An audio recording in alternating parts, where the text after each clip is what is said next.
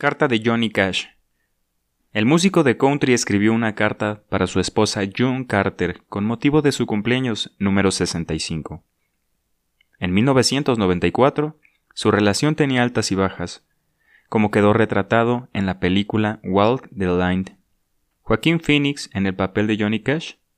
En 2015, esta carta fue votada como la carta más romántica de todos los tiempos. Feliz cumpleaños, princesa.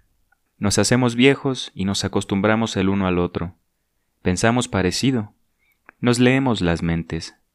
Sabemos lo que el otro quiere sin preguntar. A veces nos irritamos un poco. Quizás a veces nos damos por sentado.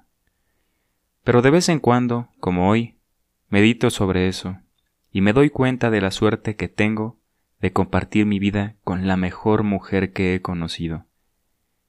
Todavía me fascinas e inspiras, me influyes para mejor.